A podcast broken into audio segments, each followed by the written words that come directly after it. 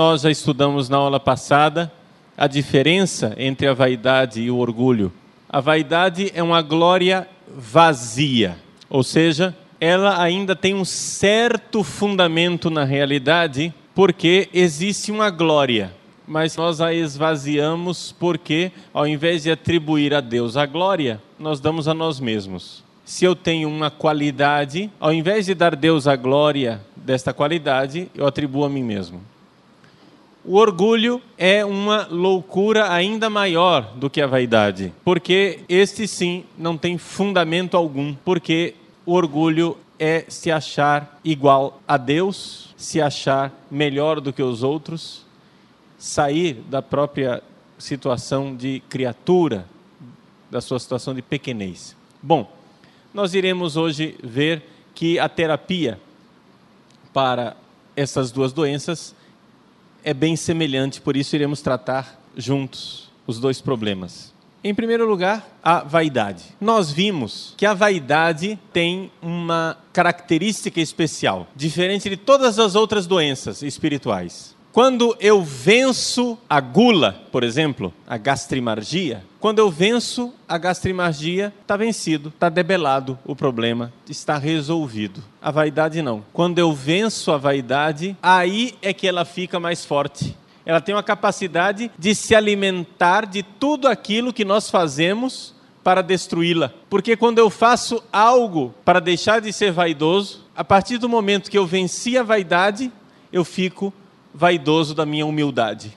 Esse é o problema. Então, existe aqui já uma característica interessante, que o primeiro sinal de que eu sofro de vaidade é achar que eu não sou vaidoso. Essa é a primeira característica. Se eu acho que não sou vaidoso, nesse momento eu estou dando provas de que eu sou vaidoso. Então, a vaidade ela se alimenta de tudo aquilo que nós fazemos para acabar com ela. Por isso, é necessário nós conhecermos essa característica da vaidade, para saber que nós precisamos de um discernimento dos espíritos e precisamos de uma vigilância contínua. O que é o discernimento dos espíritos? Saber discernir qual é o espírito que está nos movendo. Vejam, é importante a gente saber que o discernimento dos espíritos só é necessário entre duas coisas boas. Por exemplo, se eu quero discernir se a minha vocação é o matrimônio ou se a minha vocação é o sacerdócio, aí eu preciso do discernimento dos espíritos. Por quê? Porque são duas coisas boas. Às vezes, alguns seminaristas vêm dizendo: Padre, eu acho que eu não tenho vocação para padre. Eu digo: Por que, meu filho? Ele responde: Ah, porque eu me sinto tentado de cair na noitada, de me prostituir, do sexo livre, a pornografia, masturbação, sei lá o quê. Bom, aí não precisa de discernimento dos espíritos. Entre a castidade e a pouca vergonha, não é necessário discernimento dos espíritos, já está discernido. Eu não preciso de nenhum auxílio especial de Deus para discernir qual é a vontade dele nesse caso. Já está discernido que o meu problema não é vocacional, o meu problema é conversão. Entenderam? Se o meu problema é esse, meu problema não é vocação, meu problema é conversão. Então, discernimento dos espíritos. Por quê? Justamente porque a vaidade tem a capacidade de pegar todas as virtudes e transformá-las em instrumento de perdição. Todas as virtudes, a castidade, a obediência, a bondade, a caridade, a generosidade, o desapego, todas as virtudes podem ser transformadas pela vaidade num objeto de perdição. Então, é necessário discernir por que é que eu estou fazendo isto e estar sempre vigilante para colocar de volta nas coisas boas que nós fazemos aquela intenção correta. Colocar, digamos assim, mudar por dentro as coisas boas e colocar a intenção reta, a intenção boa, jogando fora a intenção vaidosa. Mas não vamos rápido demais, não. Vamos por passos. Primeiro ponto para a terapia da vaidade. O Salmo 52, 53 diz assim: Deus dispersou os ossos daqueles que agradam aos homens. Deus destrói aqueles que agradam aos homens. Eis aí o primeiro remédio, a primeira terapia que nós podemos fazer: o juízo de Deus nós temos que compreender que Deus abomina o soberbo. E aqui eu sei que tornou-se politicamente incorreto falar de temor de Deus, mas é necessário temer o juízo de Deus. É necessário compreender que nós nascemos para ser amigos de Deus. É a isso que nós somos chamados. Essa é a nossa vocação. Nós somos chamados a ser amigos de Deus. A vaidade faz com que nós percamos essa amizade, porque somos ladrões da glória de Deus. Não é porque Deus fica com inveja de nós, fica com ciúmes da nossa glória, não é isso. Mas é que a vaidade nos destrói, porque nós fomos feitos para a glória de Deus. E quando pegamos uma glória material mundana, isso nos destrói. Então, nós compreendermos que esta glória não tem fundamento, ela é inconsistente e que por isso ela nos destrói e que o juízo diante da verdade é terrível. Você vai dizer, mas padre, será que Deus não vai ter misericórdia dos vaidosos? Não é esse o problema. Misericordioso Deus é. Mas, quando a luz de Deus nos ilumina, esse é o juízo. A luz nos ilumina e revela a nossa podridão, revela a nossa vaidade.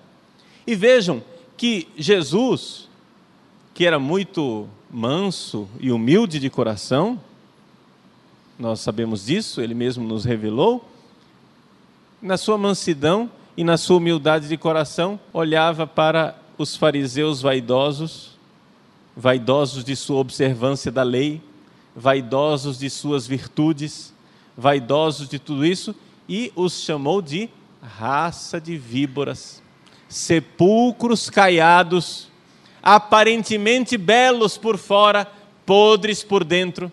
Então vejam que Deus nos ama, e porque nos ama, Ele dirige a nós, vaidosos, esse juízo severo. Nós temos que aprender, meus irmãos, que a ira de Deus é uma forma de Deus nos amar. E que quando Deus aponta o dedo para a nossa vaidade, Ele está nos fazendo um bem imenso. É amor, é cura. Então, vejamos que nós precisamos lembrar sempre disto. Este juízo de Deus, esse juízo severo e amoroso, é uma forma de amar. Que triste é um pai que não sabe pôr limite no seu filho. Que terrível é a perdição do filho. Mas se Deus põe limite em nós, Ele põe e põe limite através do seu justo juízo que nos ama. E que assim, nesse justo juízo que nos ama e que olha para nós com todo o rigor, que condena a nossa vaidade, Ele nos salva através deste rigor e manifesta assim a sua misericórdia. Parece contraditório, mas é exatamente isso. A ira de Deus é uma manifestação extraordinária da misericórdia de Deus e do amor de Deus para conosco. Bom, então recordemos isto, que Deus nos chama a atenção. Recordemos sempre de Jesus chamando os fariseus de sepulcros caiados. Essa palavra é dirigida a mim. Eu devo aplicá-la a mim. Não há nenhuma palavra do evangelho que eu não deva aplicar a mim. Então eu aplico a mim. Eu sou esse sepulcro caiado. Eu sou essa raça de víboras. Segunda realidade que nos ajuda para a cura da vaidade é a recordação da morte.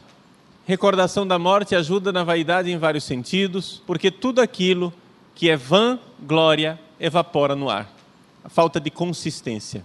O livro do Eclesiastes nos lembra isto: vaidade das vaidades, tudo é vaidade. Ou seja, sem Deus, sem colocar a glória em Deus, as coisas perdem a sua consistência, elas evaporam. O que é a beleza humana diante da morte? Imaginemos que as pessoas mais belas do mundo, diante da morte, o que serão? Vejam como a lembrança da morte cura a vaidade.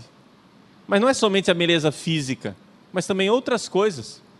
A vaidade de eu ter um carro potente, caro, a vaidade das roupas, a vaidade do nome, a vaidade de fazer obras para deixar aí grandes monumentos para que todos se lembrem de mim. O que é que adianta tudo isso diante da morte? Os santos padres nos lembram que nós deveríamos ter a virtude do escondimento.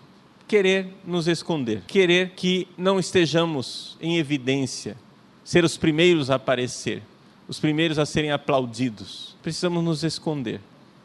Então, juízo de Deus, lembrança da morte, escondimento. Mas só o escondimento não basta, porque vocês sabem, eu posso ficar escondido e, ao mesmo tempo, ser muito vaidoso de estar escondido. Esse é o problema. A vaidade tem essa capacidade de transformar tudo e perverter as coisas. Como, por exemplo, essa realidade do escondimento, os santos padres também recordam que nós não devemos ter pressa em querer falar, querer aparecer. Isso é uma advertência dos santos padres, principalmente para nós, pregadores. Como a gente quer prestar culto e louvor a Deus e, no entanto, faz da pregação um ato de vaidade. Você vem e faz um curso sobre as doenças espirituais, Está todo mundo acessando na internet, todo mundo comprando CD, a cidade inteira falando, todo mundo querendo ver, todo mundo querendo ouvir, e eu querendo salvar as almas dos outros, vou perdendo a minha. Por quê? Por causa da vaidade, pura vaidade. Eu faço algo para o louvor e para a glória de Deus e termino transferindo isto que é para o louvor e para a glória de Deus para mim mesmo. Os santos padres nos recordam, principalmente São João Clímaco, na sua escada do paraíso, ele diz assim no degrau 21, que o início do controle da vaidade é o controle da língua. Pôr um freio na língua. Seguindo o exemplo de Moisés, quando Deus chamou Moisés para libertar o povo do Egito, Moisés disse para Deus, no capítulo 4 do Êxodo: Senhor, eu não sei falar, eu gaguejo, eu não sei o que dizer. O profeta Jeremias, quando foi chamado por Deus para ser um grande pregador, ele diz: Eu não sei falar porque sou só uma criança. Mas como alguém tem que pregar, então também não podemos tornar isso uma regra absoluta, porque senão a palavra de Deus vai desaparecer do mundo. Então alguém tem que se expor a esse perigo, mas aí entra mais um remédio para a vaidade: não esconder aos outros as próprias culpas.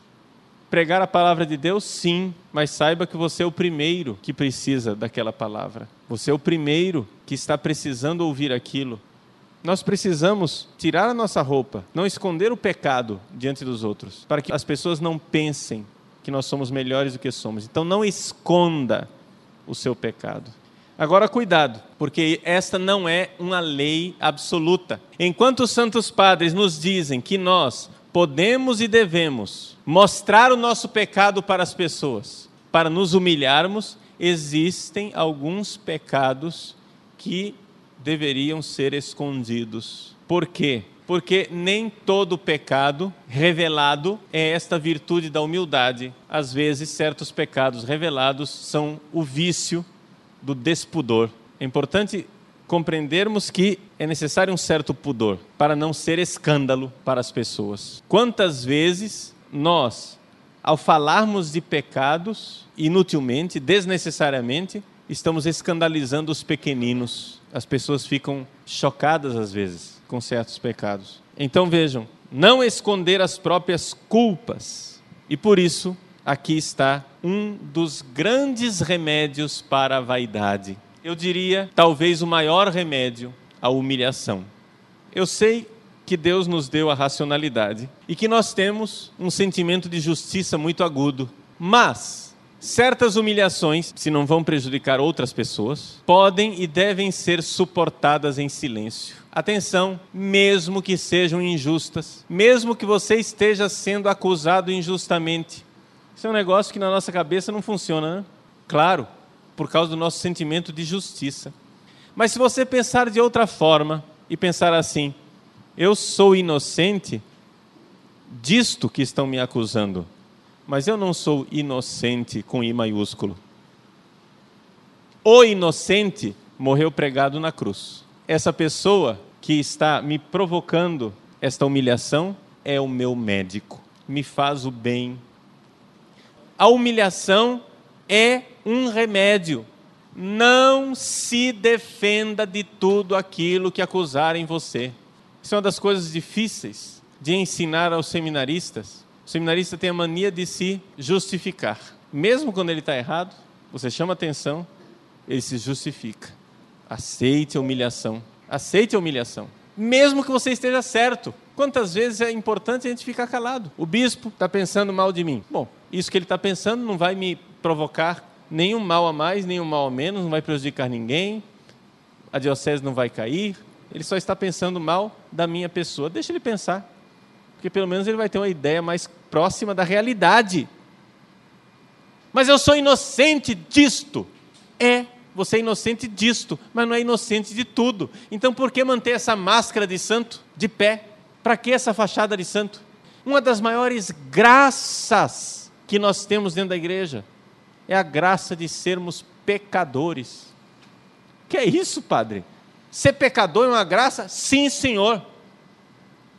Porque o mundo pagão não é pecador, é pagão. Ele não se sabe pecador, ele não se vê pecador, ele não enxerga a si mesmo como pecador.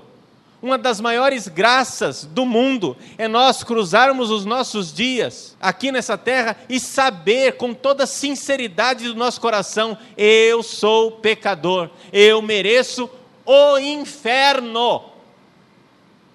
E aqui uma cura extraordinária para a vaidade: o inferno. Deus pede que a igreja pregue a respeito do inferno. Agora estamos politicamente corretos, não pode mais pregar sobre o inferno, viu? Vai pôr medo nas pessoas. Para quê? Vai pôr medo nas pessoas. Então vejam, por que, é que a igreja pede e por que, é que o inferno é tão importante para a nossa saúde espiritual? Porque nós nos curamos da nossa vaidade. Quando nós sabemos, veja só, três verdades importantes, hein? Para você aplicar para você. Porque é importante lembrar isso o inferno não é para você aplicar para os outros e mandar os outros para o inferno. O inferno é para você aplicar para você. A carapuça é na minha própria cabeça. Três verdades importantes a respeito do inferno. Número um, o inferno existe. Número dois, eu mereço o inferno. Não é exagero, não é falsa humildade é a verdade mais sólida que existe. Diga isso para você, porque você merece mesmo. Eu mereço o inferno. Padre, com um pecado que você tenha cometido, um pecado, já merece. Porque Deus é infinitamente santo, não merece viver a vida infinitamente santa quem é pecador. Primeira verdade, o inferno existe. Segunda, eu mereço o inferno. Terceira verdade, também importante. Eu irei entrar no céu por pura misericórdia. Aqui então a esperança. Eu saber que Deus me ama, Ele quer me redimir e eu entrarei no céu. Mas é por pura misericórdia, porque o meu lugarzinho mesmo é o inferno. Já tem um quartinho lá escrito com o meu nome, porque eu mereço o inferno. Mas por graça, misericórdia e bondade de Deus, nós seremos salvos. O inferno é uma cura para a nossa vaidade. Muito bem, as pessoas que me lembram os meus pecados são meus médicos. As pessoas que me acusam e que lembram das minhas fraquezas são meus médicos que mostram o quanto eu sou podre. Mas atenção, é importante ter uma firme confiança na misericórdia de Deus, porque existe uma vaidade negativa. Quando você se acha o máximo da santidade, você é vaidoso, orgulhoso até. Quando você se acha o máximo do pecado, você também é vaidoso, é uma vaidade negativa, ao contrário porque você se acha o máximo do pecado, mas nós não somos capazes de ser o máximo do pecado. Até nisso nós somos medíocres. Ninguém aceita, digamos assim, a mediocridade. Ninguém aceita ser um igual aos outros. Todo mundo quer ser especial, mesmo que tenha que ser um especial negativo. Então, quando a gente vai na frente do sacrário e diz: Senhor, eu sou o mais miserável de todos os homens que já passou na face da terra, cuidado, você está dando importância demais ao seu eu, porque na verdade nós somos medíocres. Não conseguimos ser bom nem no erro, não conseguimos nem inventar pecado. As pessoas que nos lembram os nossos pecados são nossos benfeitores nós então recordamos o nosso pecado e confiamos na misericórdia de Deus. Confiamos na bondade de Deus. confiamos no seu infinito amor, confiamos que seremos salvos. Dá para entender como é o cristianismo. Jesus tinha toda aquela raiva contra o pecado dos fariseus, porque o pecado dos fariseus anulava a salvação de Deus. Eles achavam que com seus próprios méritos e virtudes eles iriam entrar no céu. Vejam como eu obedeço às leis de Deus, eu mereço entrar no céu. Então eles estavam prontos para chegar lá no céu, apresentar para Deus um currículo. Eu fiz isso, eu fiz isso, eu fiz isso, eu mereço entrar no céu. Santa Teresinha do Menino Jesus e da Sagrada Face vivia numa época em que era tradição as irmãs, os religiosos em geral, mas também os leigos fazerem pequenas listinhas das coisas que fazem durante a semana, durante o mês. As irmãs então contavam, escreviam num, num livrinho: 43.500 jaculatórias, 30 comunhões, 300 terços, 400 meditações, 500 obras de caridade, e assim fazia listinha.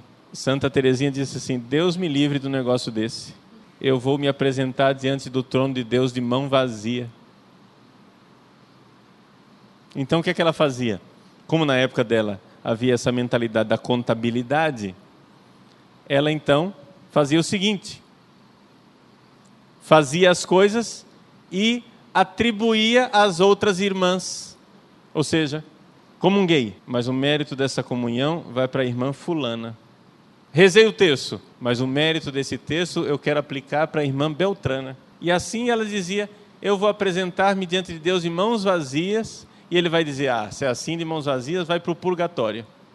E eu vou passar o meu tempo de purgatório louvando a Deus como os três jovens na fornalha ardente. Eu quero viver o meu purgatório por inteiro. O cristianismo é isto: saber que nós nos apresentamos diante de Deus de mãos vazias e que iremos entrar no céu por pura misericórdia. Existe uma famosa história de Santo Antão. Santo Antão, grande monge do deserto, estava rezando um dia, já no fim da vida, depois de uma longa batalha espiritual. Jesus aparece para ele e Santo Antão pergunta para Jesus: Senhor, eu te agradei com a minha vida? E Jesus respondeu para ele: resposta meio decepcionante. Antão, tu não tens a santidade do sapateiro fulano de tal, lá em Alexandria. Aí Antão não teve dúvida, levantou e foi para Alexandria para conhecer esse sapateiro, né? Quem que era esse cara? Chegou lá, perguntou para o sapateiro: Como que você vive? Diga para mim, em nome de Jesus, eu vim aqui para lhe perguntar, uma missão que Deus me deu, eu vim perguntar para você, como você vive? Ele disse: Olha, minha vida é muito simples. Tudo que eu ganho, um terço eu dou para os pobres, outro terço daquilo que eu ganho eu dou para a igreja e um terço daquilo que eu ganho eu guardo para mim. Aí Santo Antão pensou assim: bom, não deve ser isso, porque eu dei tudo, né? Ele ainda fica com um terço. Muito bem, então me diga, em nome do Senhor, como você reza? E o sapateiro então disse para Santo Antão: Olha, minha oração é muito simples. Eu fico aqui sentado, costurando os meus sapatos, olhando lá para fora assim o pessoal passar, e eu digo no meu coração: Todos serão salvos, só eu serei condenado. Esta era a santidade do sapateiro. Saber com plena ciência o que é que nós merecemos. E essa bondade do coração de pensar que as pessoas pecadoras todas lá fora, quem sabe assassinos, estupradores, ladrões, todo tipo de pecadores lá fora, ele olhava para esses pecadores e dizia: todos serão salvos. Ou seja, certamente no coração dele ele pensava: existe uma desculpa para esses pecados. Se eles pecam, coitados, é porque deve ter alguma razão. Serão desculpados. Só eu não tenho desculpa nenhuma para apresentar. Eu mereço ser condenado. Vejam que um coração assim é um coração configurado ao coração de Cristo. Sim, por quê? Porque Jesus se fez pecado. Jesus foi ao inferno. Na cruz, Jesus experimentou e tocou o inferno com a mão ele disse: Meu Deus, meu Deus, por que me abandonastes? E a tradição da igreja e os grandes místicos nos recordam que ali Jesus estava vivendo a experiência do inferno daqueles que não têm Deus. Jesus foi ao inferno para que eu não vá ao inferno. Mas aquele sapateiro de Alexandria tinha um coração tão semelhante ao de Cristo, que estava disposto a ir ao inferno para que os outros não fossem. Você acha isso estranho, mas é exatamente aquilo que São Paulo nos diz, e é escandaloso, na carta de São Paulo aos Romanos, capítulo 9. Ele diz assim: Eu gostaria de ir para o inferno para que os meus irmãos judeus fossem salvos. Você diz, padre, eu nunca vi isso. Bom, ele usa uma expressão diferente. Ele diz assim: gostaria de estar apartado de Cristo, de ser anátema para que os meus irmãos fossem salvos. O que é que é isso? Em outras palavras, dizer: eu estou disposto a ir ao inferno para que meus irmãos sejam salvos. Estou disposto a perder Deus para que aqueles que eu amo não percam Deus. Estou disposto a ir ao inferno no lugar deles. Parece estranho isso, contraditório, que uma pessoa que ama tanto a Deus esteja disposto a perder Deus. Mas é a configuração ao coração de Cristo. Ninguém duvida do amor que Cristo tem pelo Pai. Que Jesus, que é o Filho eterno, ame o Pai, ninguém duvida. Pois bem, neste amor, ele se dispôs a perder o Pai para que nós não perdêssemos o Pai. Jesus se dispôs à orfandade. Esse é o nome do inferno. O inferno é a orfandade. Por isso, meus irmãos, existe uma cura na pregação sobre o inferno. E quando alguns padres e catequistas não querem mais falar sobre o inferno porque acham que as pessoas vão ficar achando que Deus é carrancudo, é justiceiro, etc., na verdade estão cometendo uma falta de amor, porque estão entregando as pessoas a uma presunção vaidosa tenhamos então a coragem de professar essas três realidades. O inferno existe, eu mereço o inferno, eu entrarei no céu por pura misericórdia. Nossos pecados estão sempre à nossa frente. É isso que nos diz o Salmo 50, 51. Meu pecado está sempre à minha frente. Foi contra vós, só contra vós que eu pequei. Se é assim, uma das curas também para a vaidade é a oração. Principalmente uma oração que pede perdão pelos próprios pecados e que glorifica a Deus, louva e bendiz a Deus. Na língua grega existe uma oração que é completa nesses dois aspectos. É uma formulazinha pequenina que nós já ouvimos até alguma vez na nossa vida. Kyrie eleison. O que é Kyrie eleison? Kyrie eleison, a gente traduz Senhor piedade. Senhor tem de piedade de nós. Mas não é somente isso. Não é só um pedido de perdão, é também um louvor. Ao mesmo tempo que nós pedimos perdão pela nossa miséria, nós glorificamos e bendizemos a Deus. Padre, como é que é um grito de louvor? É que esta palavra Kyrie eleison era usado, por exemplo, quando um general romano vencia uma grande batalha. Então o povo recebia esse general nas ruas com grande aclamação e louvores, e o que eles gritavam era Kyrie eleison. Por quê? Porque aquele general era um grande dominador, um grande vencedor, um grande vitorioso. Ele destruiu os inimigos. Kyrie eleison, tenha pena de nós. Por quê? sendo poderoso assim, poderia também nos destruir. Então, a forma de louvar e de reconhecer o poder superior. Quando eu digo Senhor, tem de piedade, eu estou reconhecendo a grandeza dele e a minha miséria. É louvor e, ao mesmo tempo, pedido de perdão. Então, a oração é também um caminho para a cura da vaidade. Estes são os remédios para a vaidade. E para o orgulho?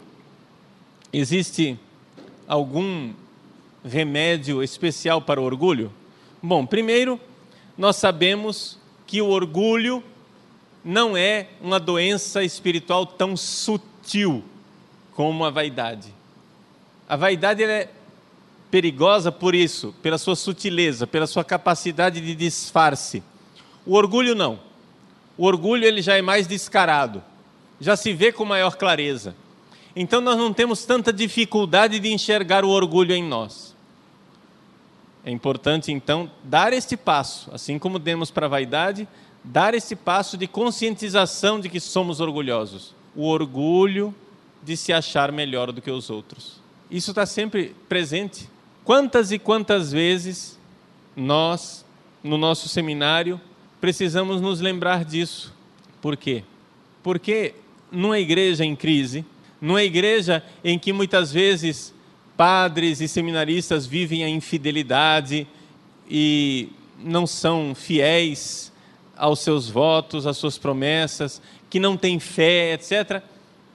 Uma igreja onde escândalos aparecem no dia a dia, ter um seminário onde todo mundo tem amor ao Papa, todo mundo tem fé, todo mundo obedece às leis da igreja, etc., muitas vezes cria um clima enganoso de que nós somos melhores do que os outros.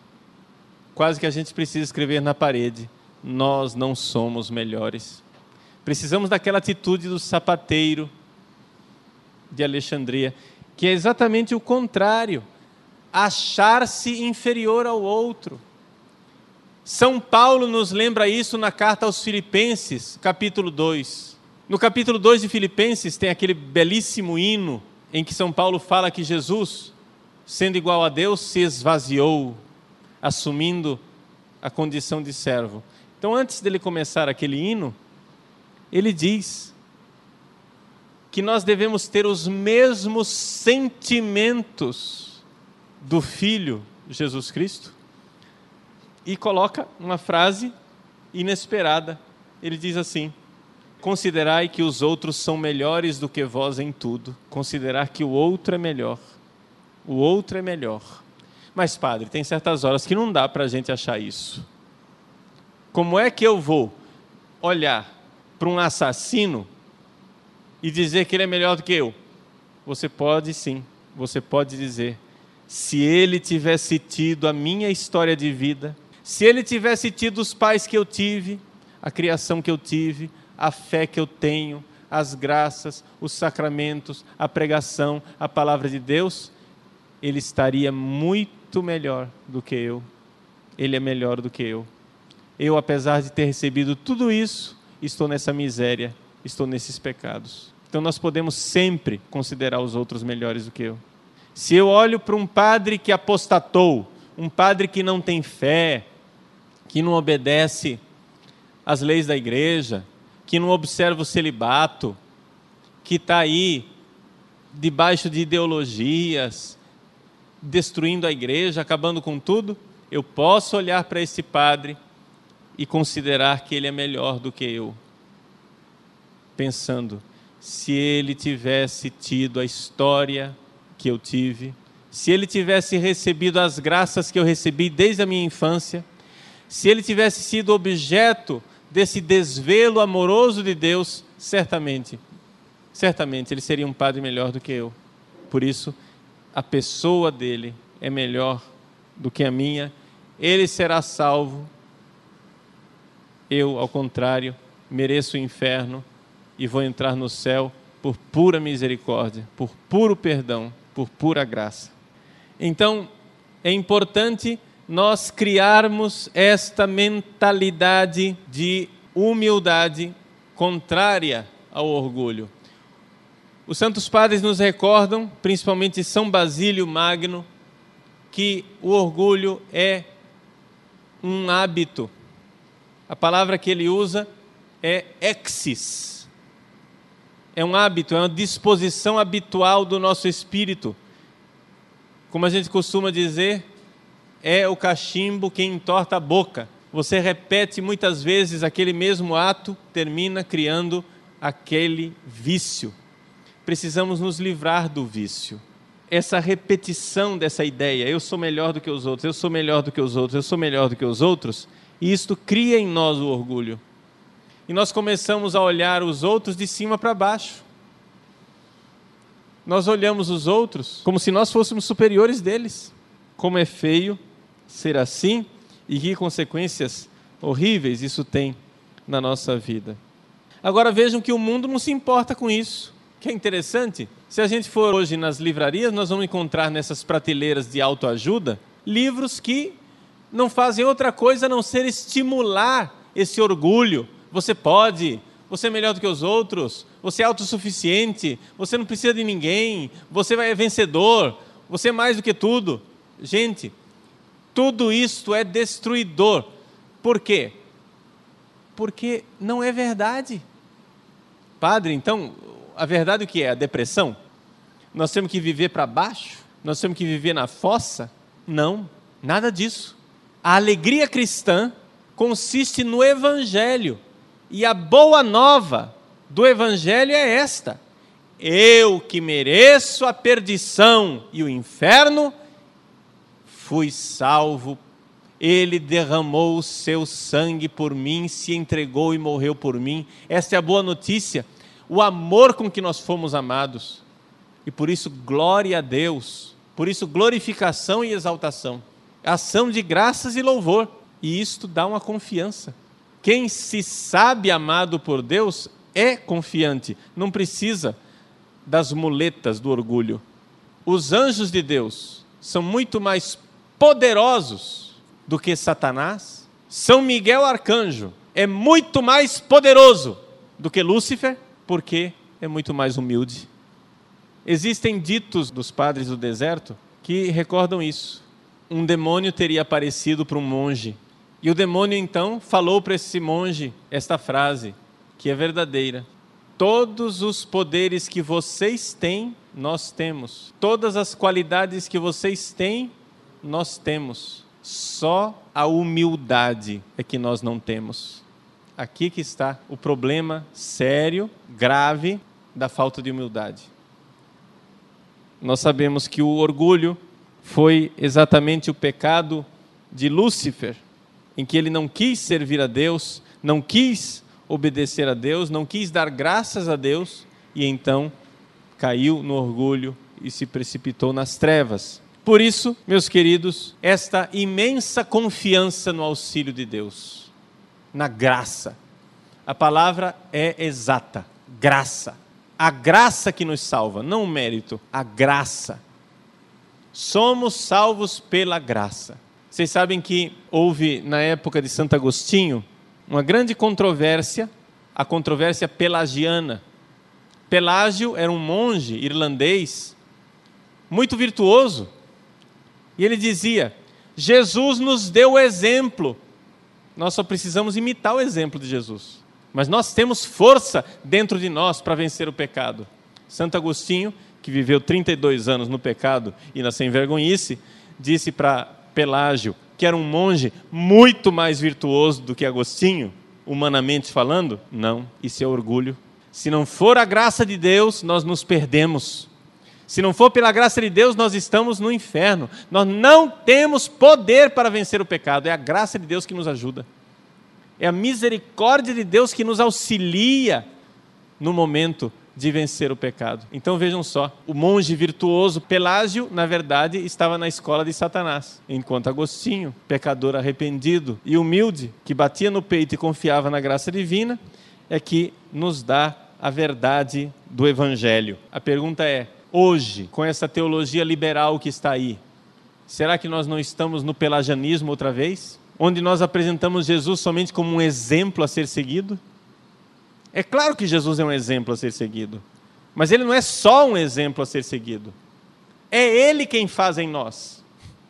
Quando nós vencemos o pecado, é ele quem vence em nós. É ele quem vem ser nossa santidade. Se você não é humilde, diga a Jesus: Senhor, vinde ser humilde em mim.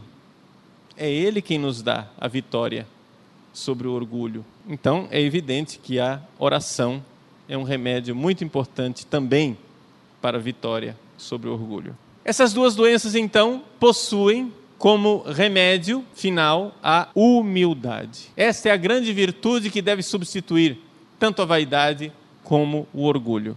Em grego, a palavra humilde é tapeinos. É desse tapeinos que vem o nosso tapete no chão, humilde, rasteiro, tapeinos. Uma curiosidade que poucos sabem, não sei se vocês já viram que quando os bispos assinam, um bispo não assina assim, Dom Fulano de Tal. Ele escreve uma cruz Fulano de Tal. É assim que os bispos assinam. O que quer dizer essa cruz? Esta cruz é a abreviação de tapeinos dulos, ou seja, servo humilde. Não é cruz coisa nenhuma, na verdade é um T, é um pequeno T. Tapeinos dulos, servo humilde, tapete, pequeninos.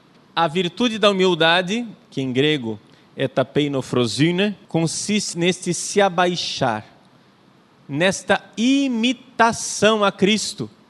Cristo se humilhou e assumiu a forma de servo, porque ele veio para nos ensinar a ser gente.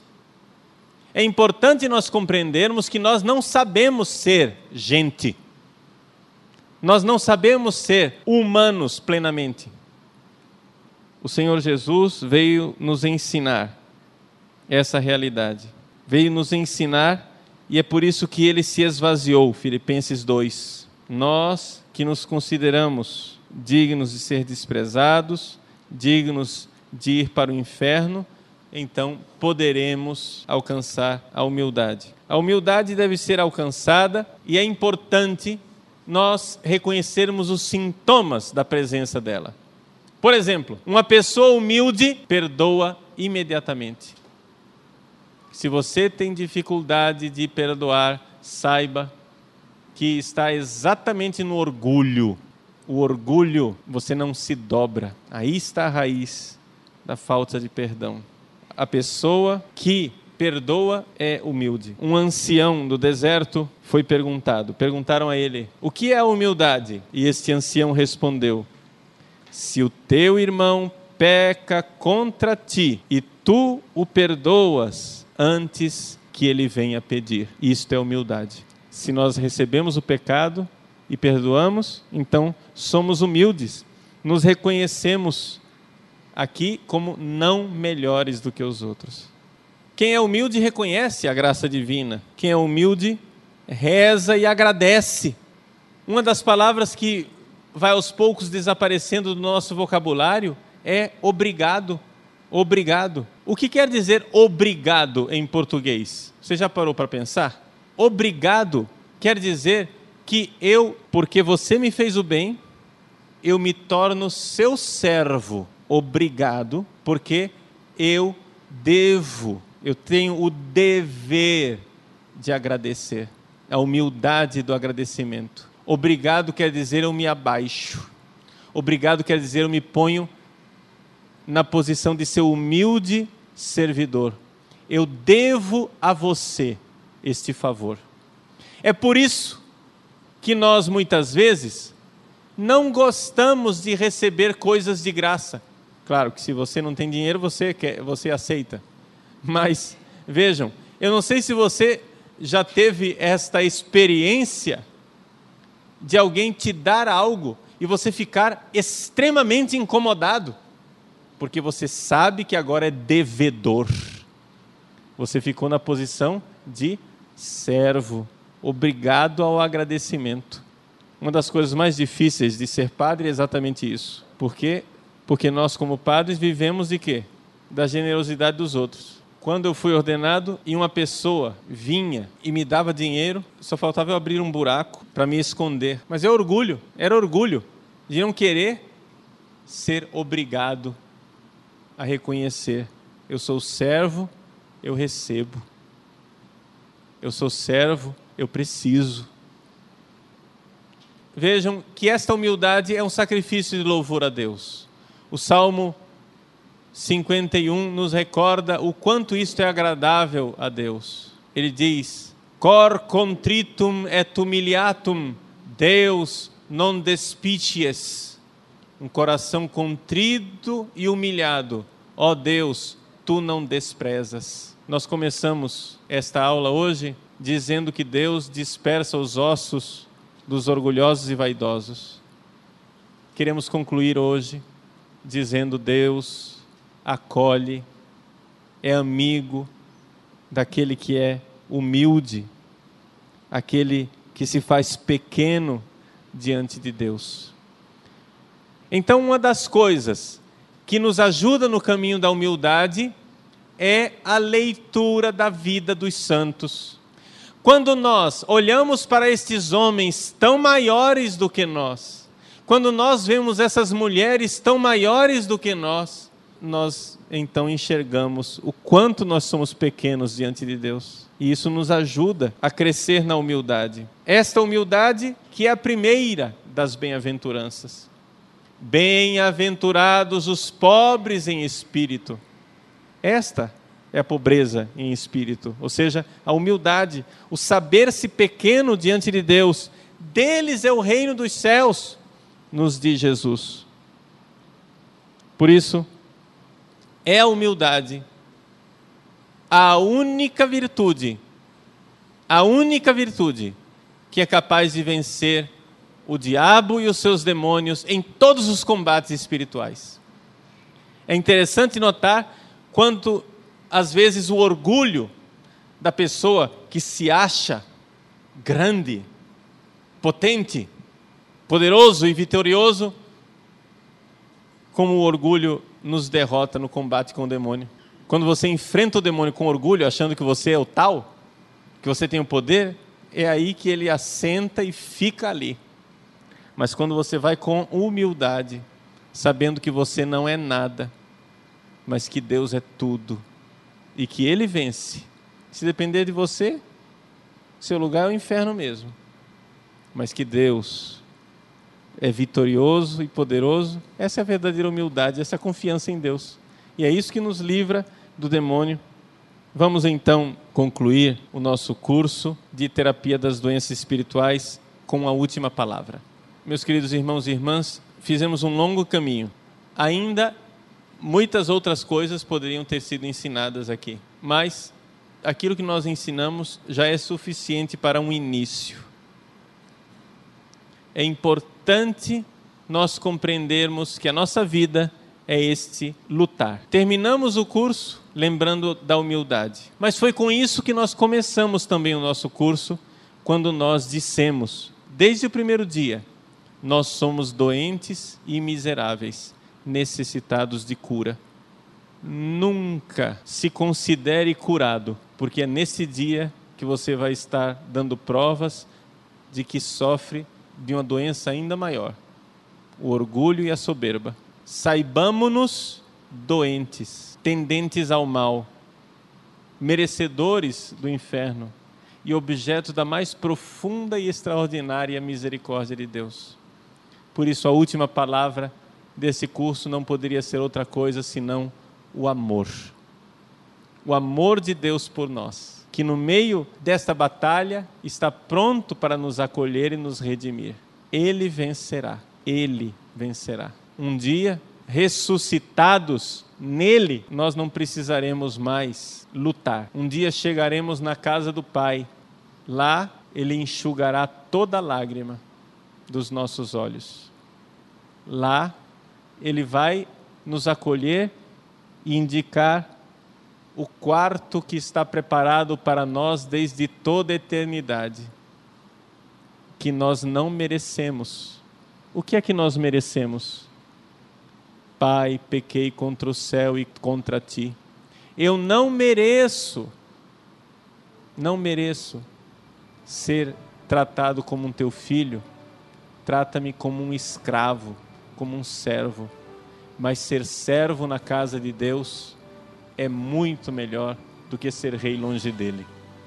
Ser servos, pequenos, para que ele sirva ao mundo com a sua misericórdia e a sua graça.